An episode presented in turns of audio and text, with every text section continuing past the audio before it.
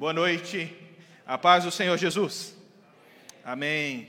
Como é bom podermos estar aqui mais uma vez para louvar a Deus, cantarmos músicas que exaltam o seu nome, que glorificam o seu grandioso nome. E é por isso que nós nos juntamos a um coro, um coro universal, um coro global de irmãos e irmãs que se reúnem por todas as nações, em todas as tribos, raças, povos, nações, e que erguem a sua voz para adorar ao único Rei, ao único Deus. É isso que o nosso Senhor, Ele quer, esse é o desejo, o plano dele, o projeto dele para o ser humano, receber honra, glórias de todos os povos, de todos aqueles que pertencem a Ele, que estão nas nações, e juntos, juntos, todos nós possamos render essa glória, essa honra e essa exaltação ao nome dEle. É isso que nós fizemos aqui, juntos como comunidade. Esse momento é super importante, é de extrema vitalidade espiritual para a nossa para a nossa comunidade e para o corpo de Cristo. Porque todas as vezes que cantamos, todas as vezes que colocamos para fora, a plenos pulmões, o nosso amor por esse Cristo, nós estamos testemunhando. Testemunhando para cada pessoa que está aqui, testemunhando para cada pessoa que está nos assistindo ah, pela internet, testemunhando para cada pessoa que passa na porta dessa igreja. Nós estamos dizendo: aqui tem um povo que exalta e adora o nome do Senhor. Uh, hoje, hoje eu quero conversar com você um pouquinho sobre um tema que eu faço questão de estender esse tema pelas próximas semanas, ou seja, as próximas quartas-feiras nós estaremos trabalhando um pouquinho sobre esse tema. E esse tema é uh, construindo a vida ou reconstruindo a vida em um mundo pós-pandemia. Reconstruindo a vida em um mundo pós-pandemia. Ok. Eu gostaria que você lesse comigo as palavras de Neemias, ou palavras que estão no livro de Neemias, no capítulo de número 1, versículo 1. Neemias, capítulo 1, versículo 1.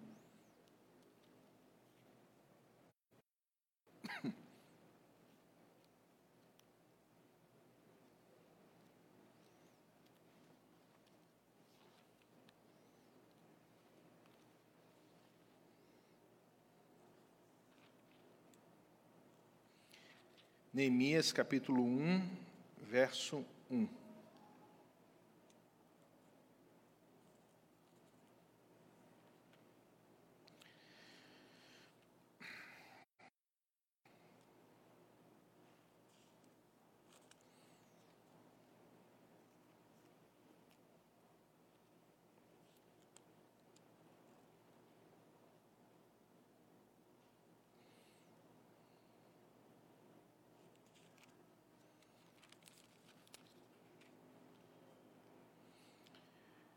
Versículo, capítulo 1, versículo 1, diz assim: Palavras de Neemias, filho de Acalias.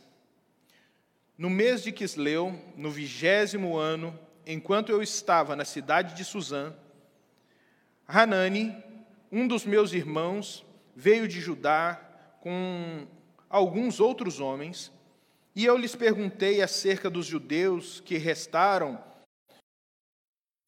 que restaram, os sobreviventes do cativeiro, e também sobre Jerusalém. E eles me responderam: aqueles que sobreviveram ao cativeiro e estão lá na província passam por grande sofrimento e humilhação.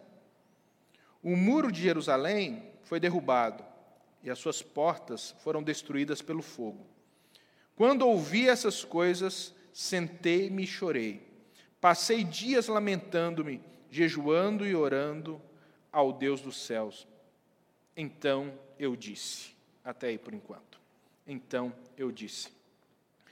Para quem não conhece a história de Neemias, essa história se passa há mais ou menos 445 anos antes de Cristo.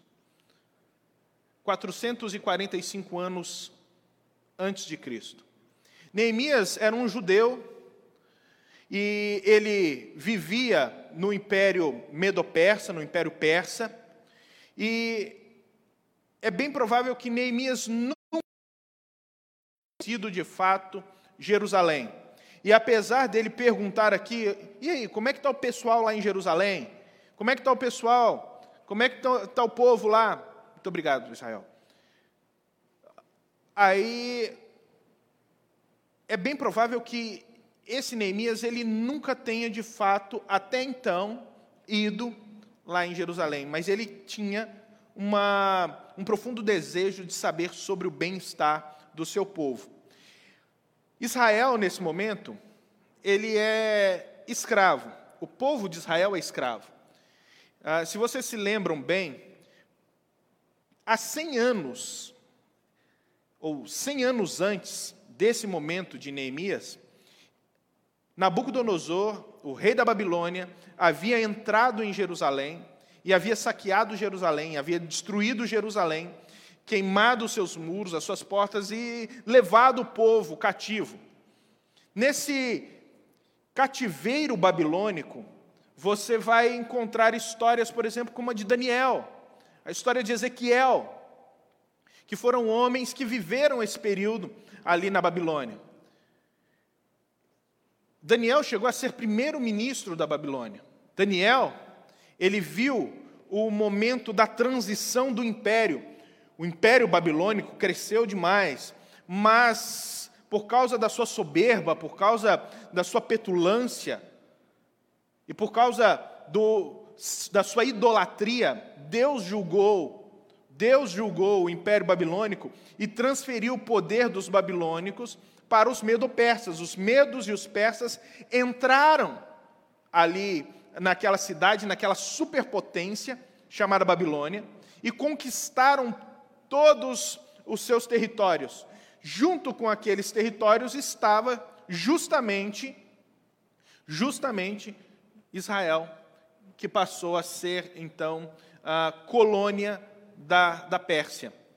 Passado o tempo, chegou um rei, um, um imperador no poder, chamado Ciro, e, e, Ciro ele acaba liberando o povo para voltar, para retornar para Jerusalém. Ele assina um decreto autorizando o povo que estava ah, antes fora dos termos de Jerusalém para voltar para a cidade. E esse povo voltou. Alguns, na verdade, retornaram. Neemias, a família de Neemias não retornou, ele ficou ali, servindo ao imperador, ele ficou servindo ali nessa cidade. O império, o império Medo-Persa tinha várias cidades que nós poderíamos dizer que eram ah, capitais. Se você perceber, o texto vai dizer aqui: no mês de Quisleu, o mês de Quisleu é meados de novembro a dezembro, se nós fizermos a comparação com o, a, o nosso calendário, meados entre novembro e dezembro.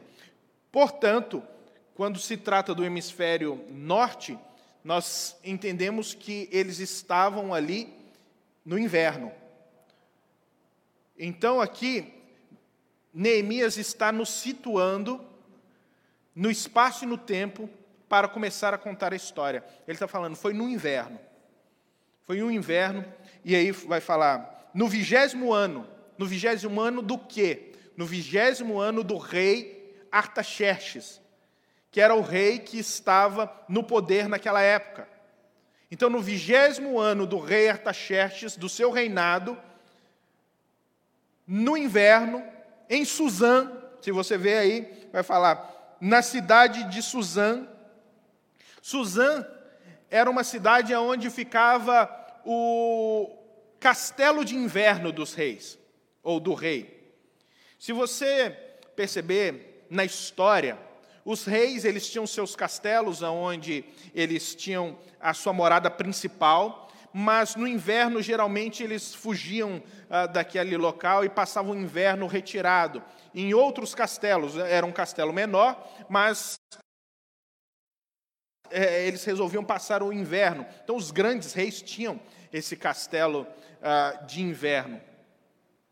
E quando você olha toda a opulência, toda a grandeza do poder daqueles, daqueles reis, você é, entende aonde é que Neemias estava. Eu tive a oportunidade de visitar um castelo de inverno de um rei ah, na cidade de Bonn, na, na Alemanha. E aquela coisa, ela é megalomaníaca, ela é, ela é imensa. Né? Você olha aquele castelo de inverno e você fala, bom, ele tinha tudo isso aqui só para passar um período, uma parte do ano, para vir aqui para passar o inverno. Você imagina o poder dele fora desses, desses muros, fora desse, desse termo. E era esse homem que Jeremias servia. Neemias servia. Neemias servia Artaxerxes e ele era copeiro de Artaxerxes. E aqui vai mais uma, uma dica importante. Geralmente, quando nós pensamos em copeiro hoje, é alguém que arruma né, a copa, ou organiza os copos, ou a, cristaleira de uma casa grande. Né? Não. O copeiro, na época de Neemias, era alguém extremamente importante e de extrema confiabilidade do rei. Por quê? O principal papel de Jeremias era provar todas as comidas do rei antes que o rei pudesse se alimentar delas. Porque ao comer, ele falaria para o rei: não, essa comida realmente não está envenenada, ou se ele morresse, ou passasse mal, alguma coisa, né? Então ele sabia: não, a comida está envenenada. Então, era um homem de extrema confiança do rei.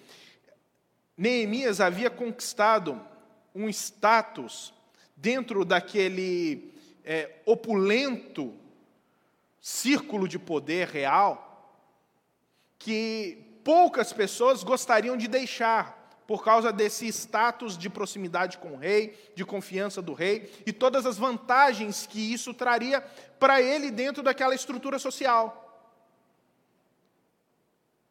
Aí ele está ali um dia, no, no castelo de inverno, curtindo com o rei, toda aquela, aquela temporada de inverno, passando aquele momento ali com o rei, servindo ao rei, mas, claro, também desfrutando das suas, das suas regalias, por ser um homem de confiança do rei.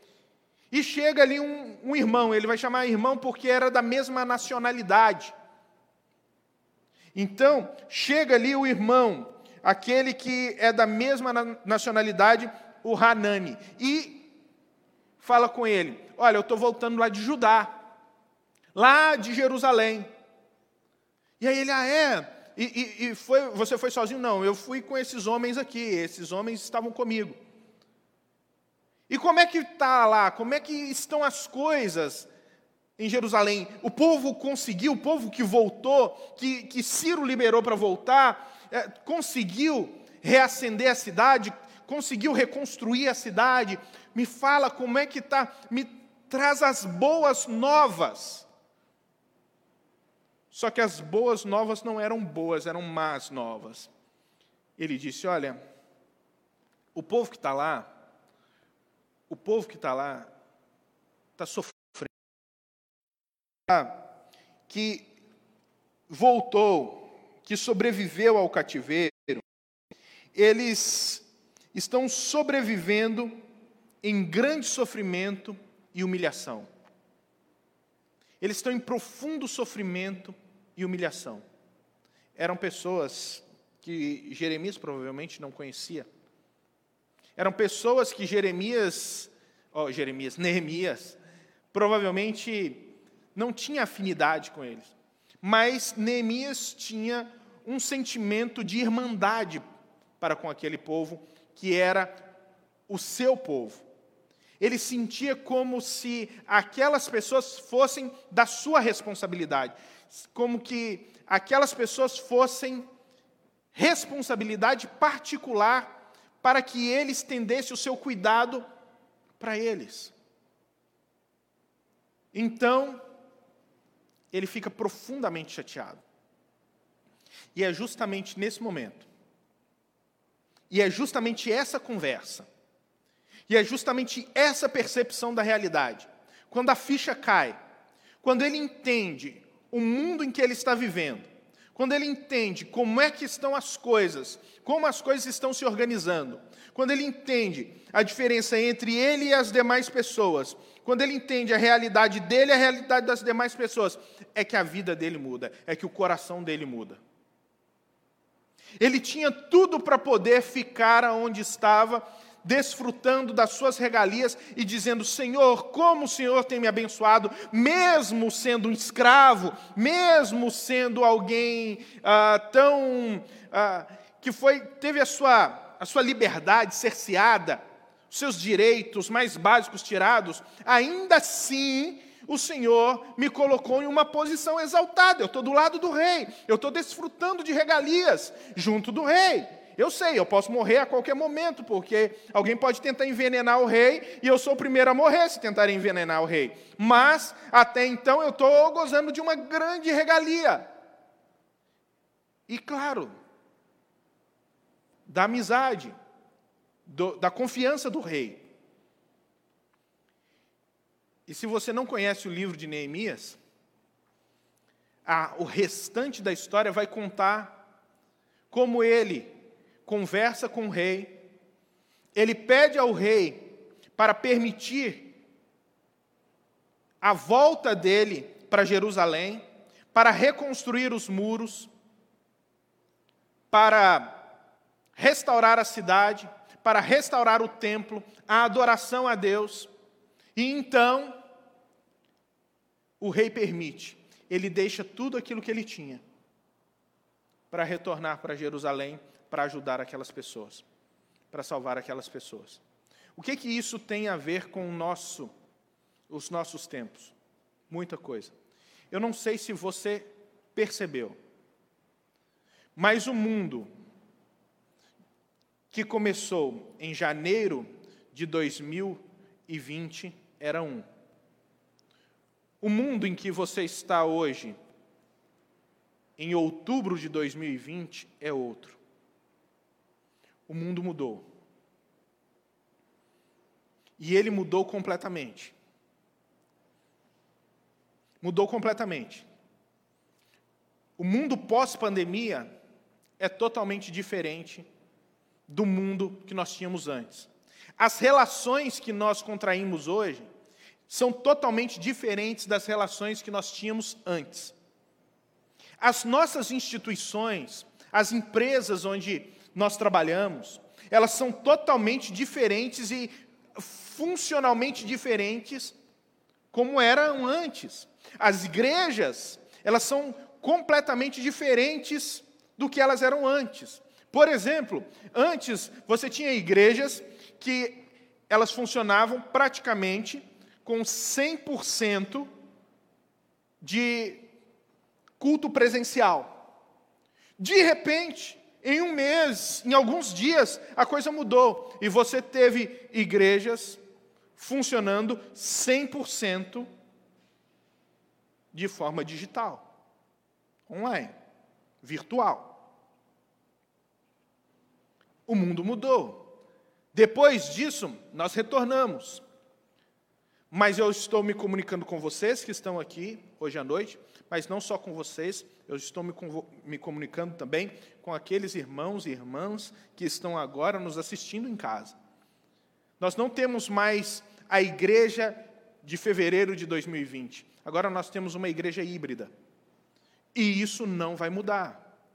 Nós temos essa família que se reúne aqui, a família IL, que nós chamamos, mas nós também, a partir de agora, teremos uma, uma família estendida. Nós temos pessoas que nos assistem na Bahia, no Pará, nos Estados Unidos, na África, em Minas Gerais, Rio Grande do Sul, pessoas que o tempo inteiro ah, estão nos acompanhando regularmente, estão acompanhando as nossas mensagens e fazem parte dessa, agora, família estendida. O mundo mudou.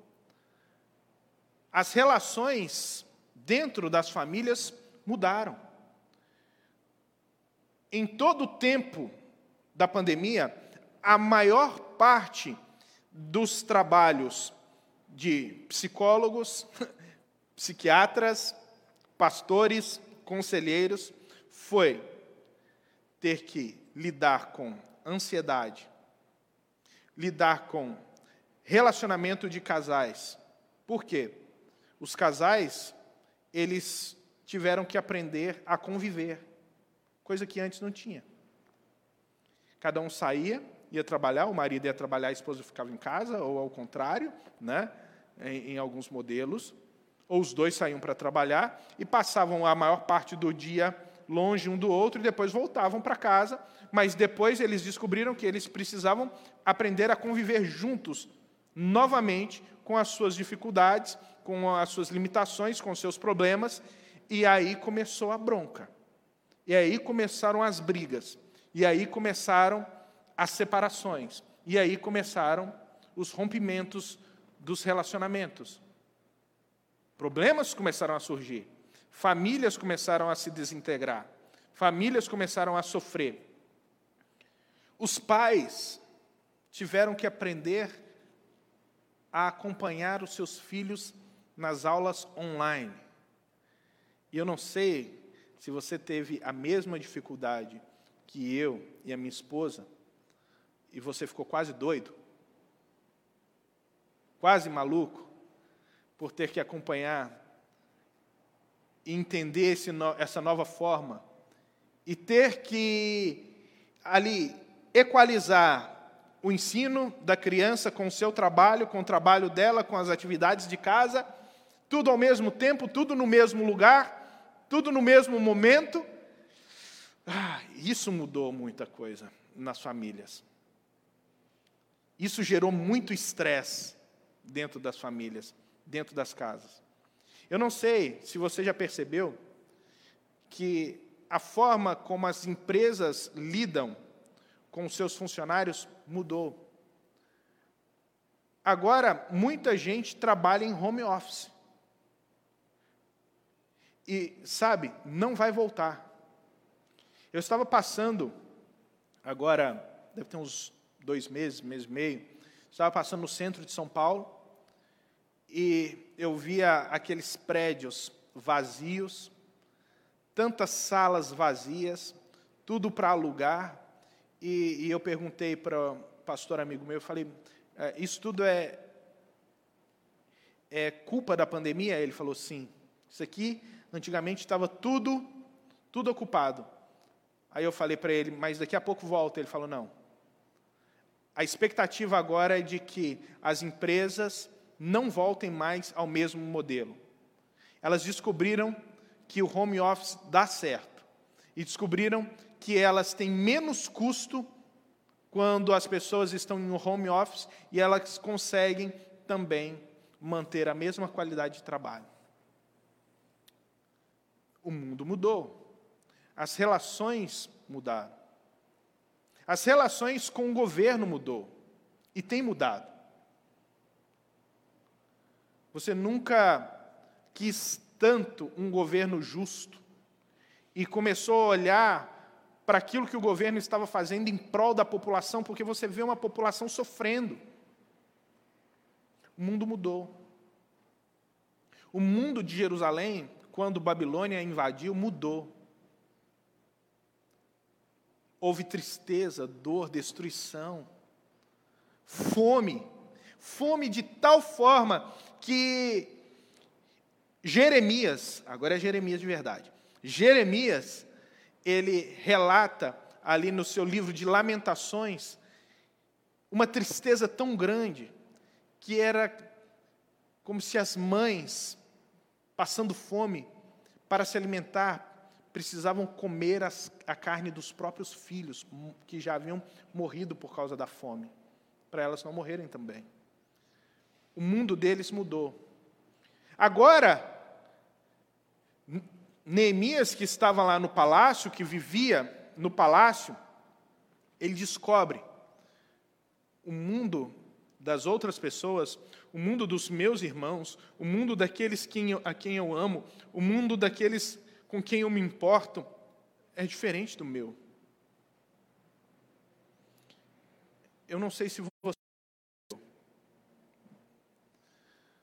Mas tem muita gente perto de você que o mundo mudou e mudou para pior. Eu não sei se o seu mundo mudou tão drasticamente. Mas tem muita gente nesse mundo que o mundo mudou e mudou drasticamente para pior.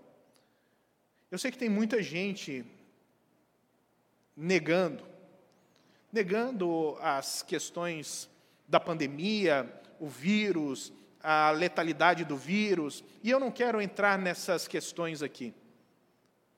Mas se sim ou se não, nós temos aí mais de 150 mil mortes no Brasil. Famílias, mais de 150 mil famílias impactadas diretamente pelo poder desse vírus. Famílias que perderam pessoas queridas, famílias que foram entristecidas, tocadas no seu âmago, tiveram, por força desse vírus, tirado do seu seio pessoas a quem elas amavam, famílias. Agora multiplica isso, 150 mais de 150 mil pessoas mortas por famílias. Agora, quantas pessoas de fato foram impactadas diretamente pela morte desse, dessa, né, pela morte causada por esse vírus. Ah, mas você sabe que não foram só as mortes.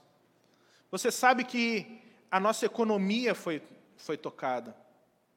Você sabe que muita gente perdeu o emprego. Se eu não me engano, se eu estiver enganado, vocês podem me corrigir, mas ah, temos um número próximo a 6 milhões de desempregados.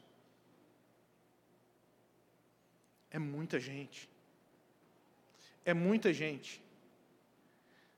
São não são apenas pessoas que tiveram parentes mortos, mas agora são pessoas que estão desesperadas porque não sabem se vão ter como colocar o leite e o pão na mesa dos seus filhos no dia de amanhã. Eu não sei se você percebeu isso. E sabe por que eu estou repetindo? Eu não sei se você percebeu isso. É porque a vida passa e a gente não percebe. A gente vê, mas não percebe. A gente ouve, mas não percebe. Nós estamos tão acostumados com o sensacionalismo dos telejornais, nós estamos tão acostumados com sangue escorrendo por baixo das nossas televisões, quando nós ligamos o telejornal, que o caos, a dor, a desgraça da vida do próximo já não nos impacta mais, já não gera em nós mais dor, tristeza, angústia. Não acontece como aconteceu com Jeremias. Ele disse: Quando ouvi essas coisas, sentei-me chorei, passei dias lamentando. Nós não lamentamos mais o que aconteceu, nós perdemos a nossa sensibilidade. Nós não podemos perder a nossa sensibilidade. Pelo contrário, todos nós precisamos ser como Neemias. É interessante, né? Como Deus, ele usa nas escrituras pessoas que têm nomes que parece que dá sentido à causa delas, à missão delas. Nomes que é, norteiam a vida dela e a missão dela dada por Deus. Como, por exemplo, você vê ah, Jacó. Jacó, o nome Jacó significa enganador.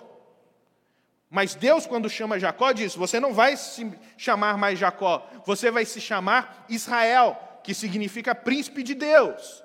Agora você vai ser um príncipe de Deus. E muda o nome dele, para dar sentido à missão dele.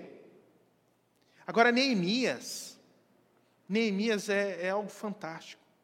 Porque Neemias significa, meus irmãos, o Senhor consola. O Senhor consola. E foi justamente isso que Deus fez na vida de Jeremias. Usou a vida dele para consolar a vida de milhares de pessoas que estavam em profunda dor, desgraça e desespero naquela província de Jerusalém e deu a eles sentido de vida. Meu irmão, nós fomos chamados por Deus também para fazer com que a vida de outras pessoas possam serem alcançadas pelo consolo do Senhor por meio das nossas ações, por meio da nossa da nossa missão. E eu pergunto, qual é a sua missão? Para o que você foi chamado?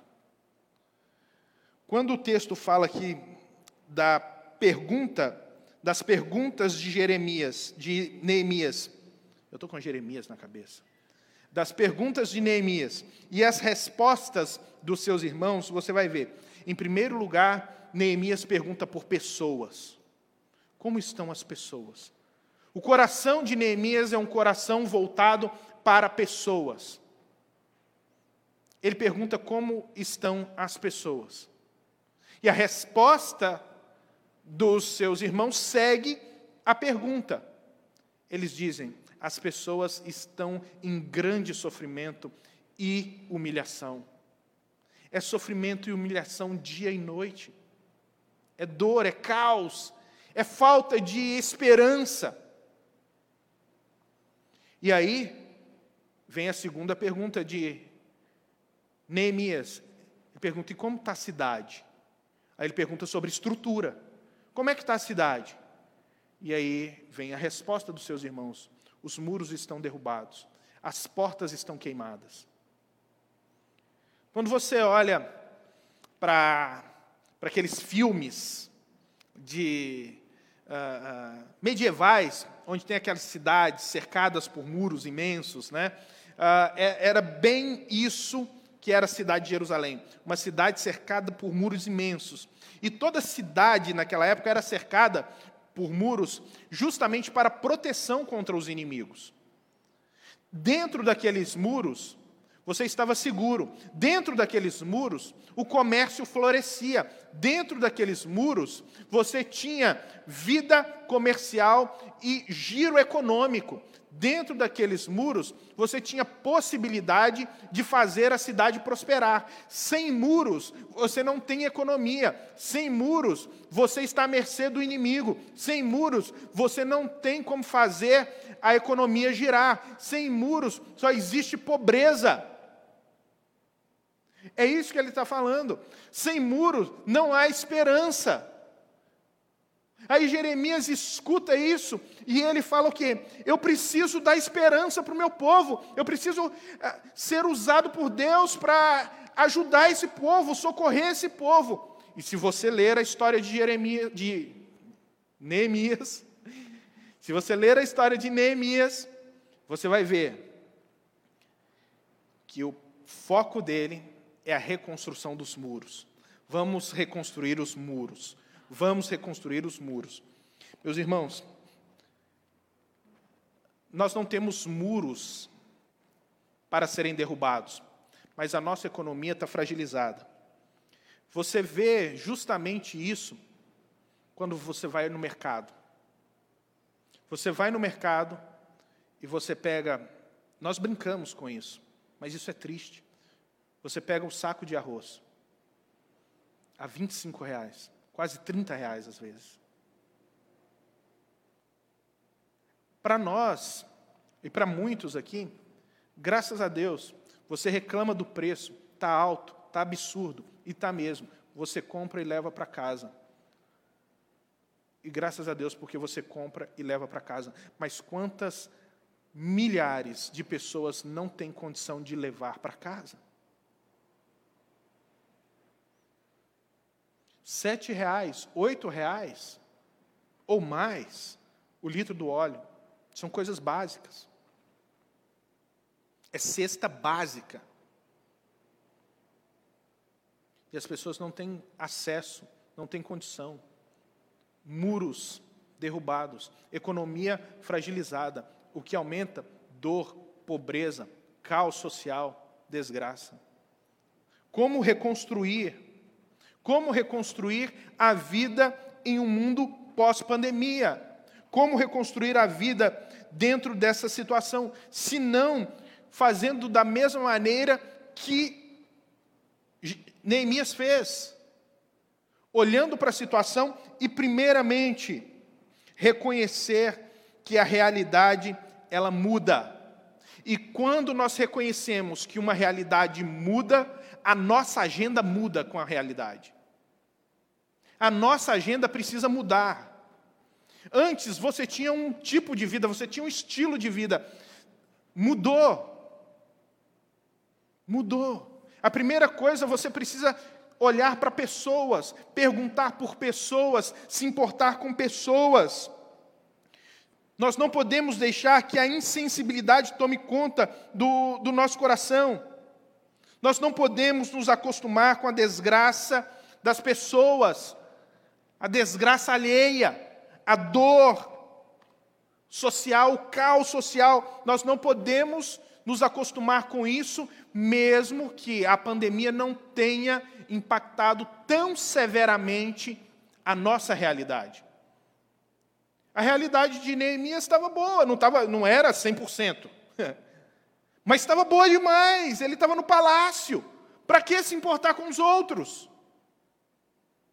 Porque quando a ficha caiu, quando ele entendeu a realidade do povo, quando ele entendeu a dor do outro, quando ele sentiu a dor do outro, ele falou: Eu não posso ficar no meu mundinho egoísta, vivendo para mim mesmo, eu preciso fazer alguma coisa para mudar a vida do outro, para ajudar o outro. Claro, nós não podemos mudar tudo, mas alguma coisa nós podemos mudar, alguma coisa nós podemos fazer. Ele falou: Eu não posso mudar a realidade total de Jerusalém, mas alguma coisa eu vou poder fazer. Nem que seja colocar uma pedra em cima daquele muro. Isso eu vou fazer. E correndo risco de morte, ele conversa com o rei. Porque se o rei não gostasse da conversa dele, pensasse que ele estaria fazendo um complô, tentando restaurar uma cidade que futuramente pudesse ser um inimigo em potencial do seu reinado, ah, ele estava morto.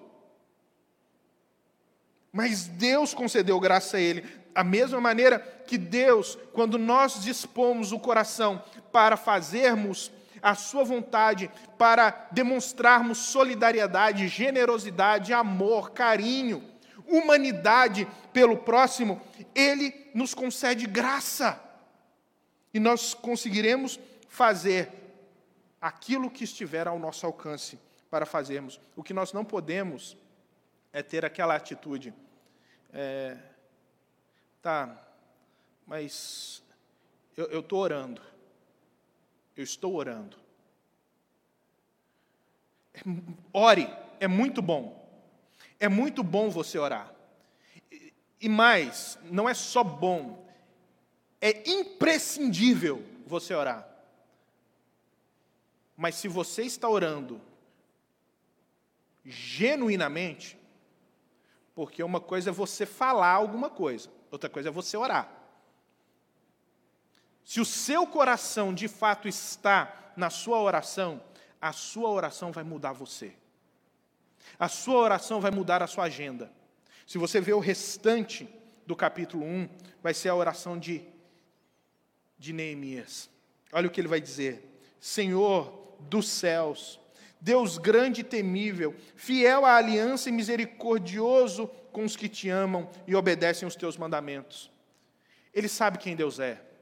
Ele começa falando: Senhor, o Senhor é sobre toda a terra, o Senhor governa todas as coisas, toda a ordem cósmica, todos os reinos, eles são governados pelo Senhor e nada foge ao teu controle. Ele, que os teus ouvidos estejam atentos e os teus olhos estejam abertos para a oração que o teu servo está fazendo diante de ti, dia e noite, em favor dos teus servos, o povo de Israel. Ele está falando assim: eu estou orando dia e noite, por favor, atenta, abre o, o, o ouvido, o olho, olha para mim. Isso é um clamor de alguém que realmente está sentindo a dor do outro. Ele fala: Eu estou orando por mim, mas também estou orando por eles. Aí ele fala aqui: Confesso os pecados que nós, os israelitas, temos cometido contra ti. Sim, eu e o meu povo temos pecado. Ele fala: Eu sei que nós não estamos andando, Senhor, 100% na tua presença, e eu reconheço que eu tenho pecado, eu reconheço que eu sou errado e que o meu povo é errado, Senhor. Eu reconheço isso diante de ti. Agora, de, uh, uh, agimos de forma corrupta e vergonhosa contra ti. Será, irmãos, que se olharmos para o nosso Brasil, para o nosso país, nós não vamos ver essas mesmas escalas de pecado, corrupção. E nós falamos sobre corrupção, né? é gente é, tendo dinheiro em mala, é gente agora tendo dinheiro dentro das calças, é gente né? tendo dinheiro em tudo quanto é lugar agora. É gente sendo preso à torta e à direita, são governadores sendo depostos o tempo inteiro. Gente, mas a corrupção não é só nesse escalão. A corrupção também está naquele que corta a fila, está naquele que recebe um troco a mais e não devolve o dinheiro, está naquele que faz o gato na água, o gato na luz, na internet, sei lá, está naquele que pega aquilo que não é seu, por menor que seja. A corrupção está no meio do povo. E nós precisamos dizer: Senhor, nós temos pecado, nós temos pecado. Aí ele fala assim, e de forma vergonhosa contra ti. Não temos obedecido aos mandamentos, aos decretos, às leis desde é, é, que deste ao teu servo Moisés. Lembra-te agora do que disseste a Moisés, teu servo: se vocês forem infiéis, eu os espalharei entre as nações. Mas, se voltarem para mim, obedecerem os meus mandamentos e os puserem em prática, mesmo que vocês estejam espalhados pelos lugares mais distantes, debaixo do céu, de lá eu os reunirei e os, e os trarei para o lugar que escolhi para estabelecer o meu nome. Ah, olha o que esse Neemias faz. Ele começa a conversar com Deus, e para conversar com Deus, para orar, ele usa a Bíblia. Ele está falando, Senhor, o Senhor lembra o que o Senhor falou com Moisés? Que se nós pecássemos, e nós pecamos, o Senhor nos espalharia por todas as nações, e nós estamos espalhados. Agora, Senhor, nós precisamos voltar e reconstruir a nossa, a nossa cidade, o lugar onde o teu nome está, porque lá está o teu templo. Então, Senhor, eu estou aqui pedindo perdão e pedindo ao Senhor, cumpra a tua promessa, porque o Senhor disse que se nós nos arrependêssemos e fizéssemos o que é certo, Senhor, Senhor, o Senhor nos reuniria novamente. Eu estou aqui orando, pedindo perdão e me colocando, Senhor, à disposição para fazer o que é certo na tua presença. Ele não espera uma posição dos outros, ele toma uma posição diante de Deus. Aí ele fala: Estes são os teus servos, o teu povo. Tu os resgatastes com o teu grande poder e com o teu braço forte. Senhor, que os teus ouvidos estejam atentos à oração deste teu servo e à oração dos teus servos que têm prazer em temer o teu nome. Ele fala: Senhor, esse povo é teu. Não esqueça, esse povo é teu. O Senhor os redimiu, o Senhor os resgatou, o Senhor os salvou lá do Egito. Foi o Senhor. Aí ele acaba dizendo: Faze com que hoje este teu servo seja bem-sucedido, concedendo-lhe a benevolência deste homem. Aí ele está falando sobre o rei. Ele já estava com. À medida que ele foi orando, à medida que ele ia orando sinceramente diante de Deus, Deus foi colocando no coração dele formas de poder ajudar o próximo, formas dele poder ajudar o povo de Jerusalém. Quando nós oramos sinceramente, Deus coloca isso no nosso coração. E agora, existem alguns problemas aqui. A maioria das vezes nós não temos uma visão realista verdadeira da realidade à nossa volta. Porque nós não queremos ver.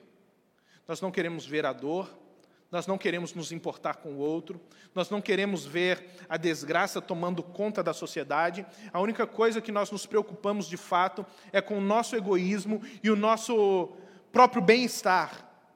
Nós não estamos preocupados com, com o próximo, nós nos preocupamos com o nosso próprio bem-estar.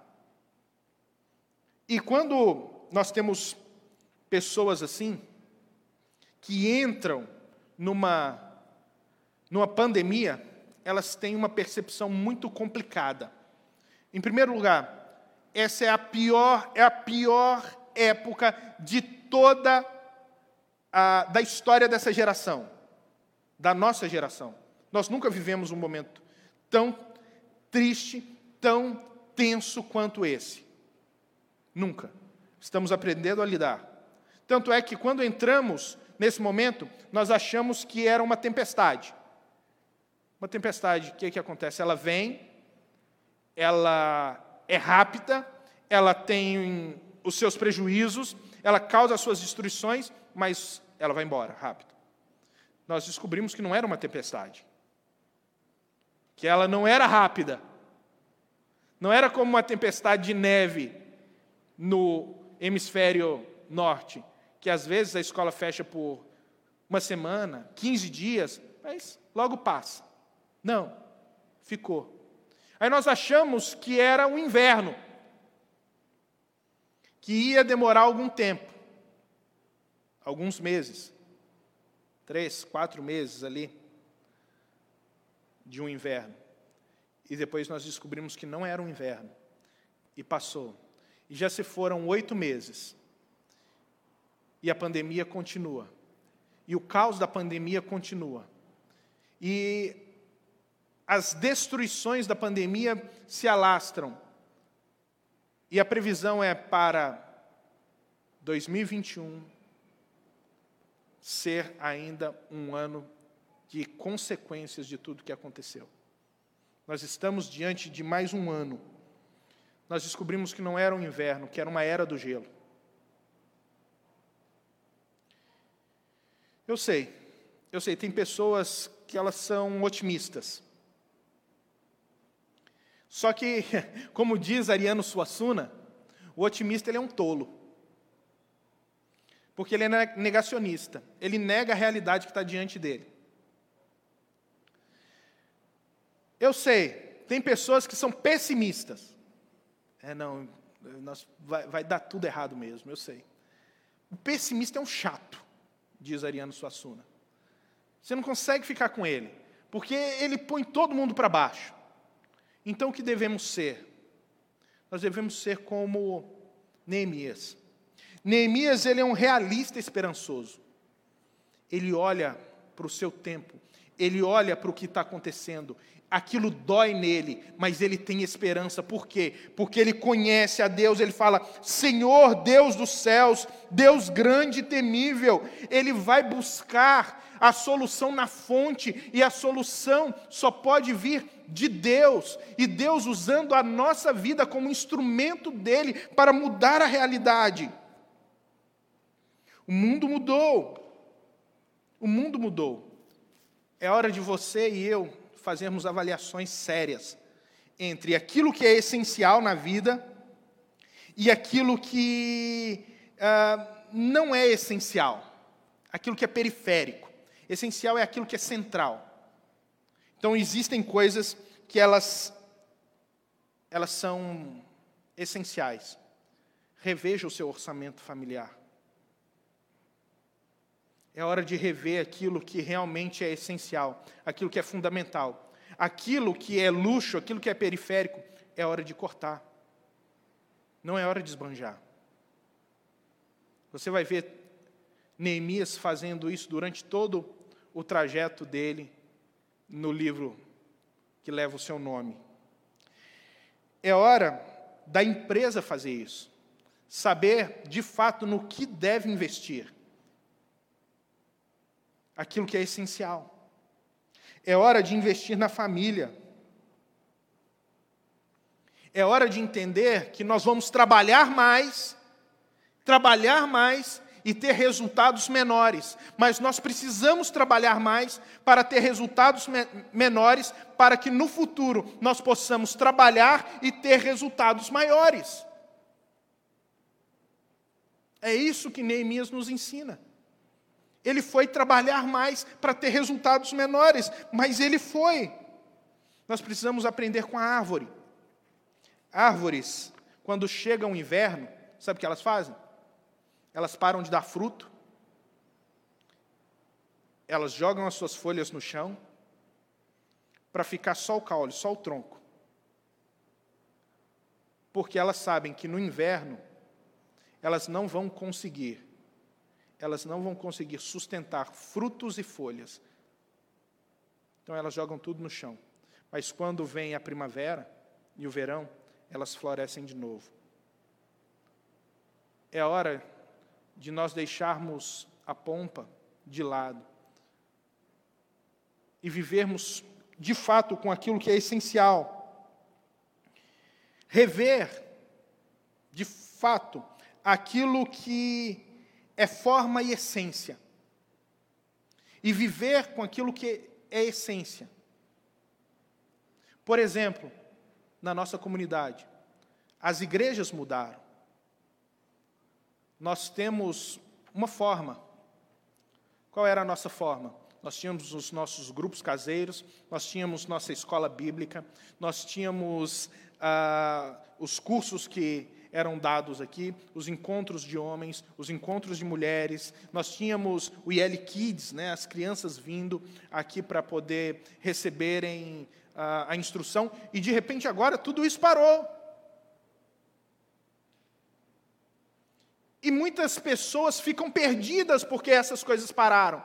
Por quê? Porque não se veem mais envolvidas. Mas agora nós precisamos aprender que a forma não é o mais importante, o mais importante é a essência. Essas coisas são forma.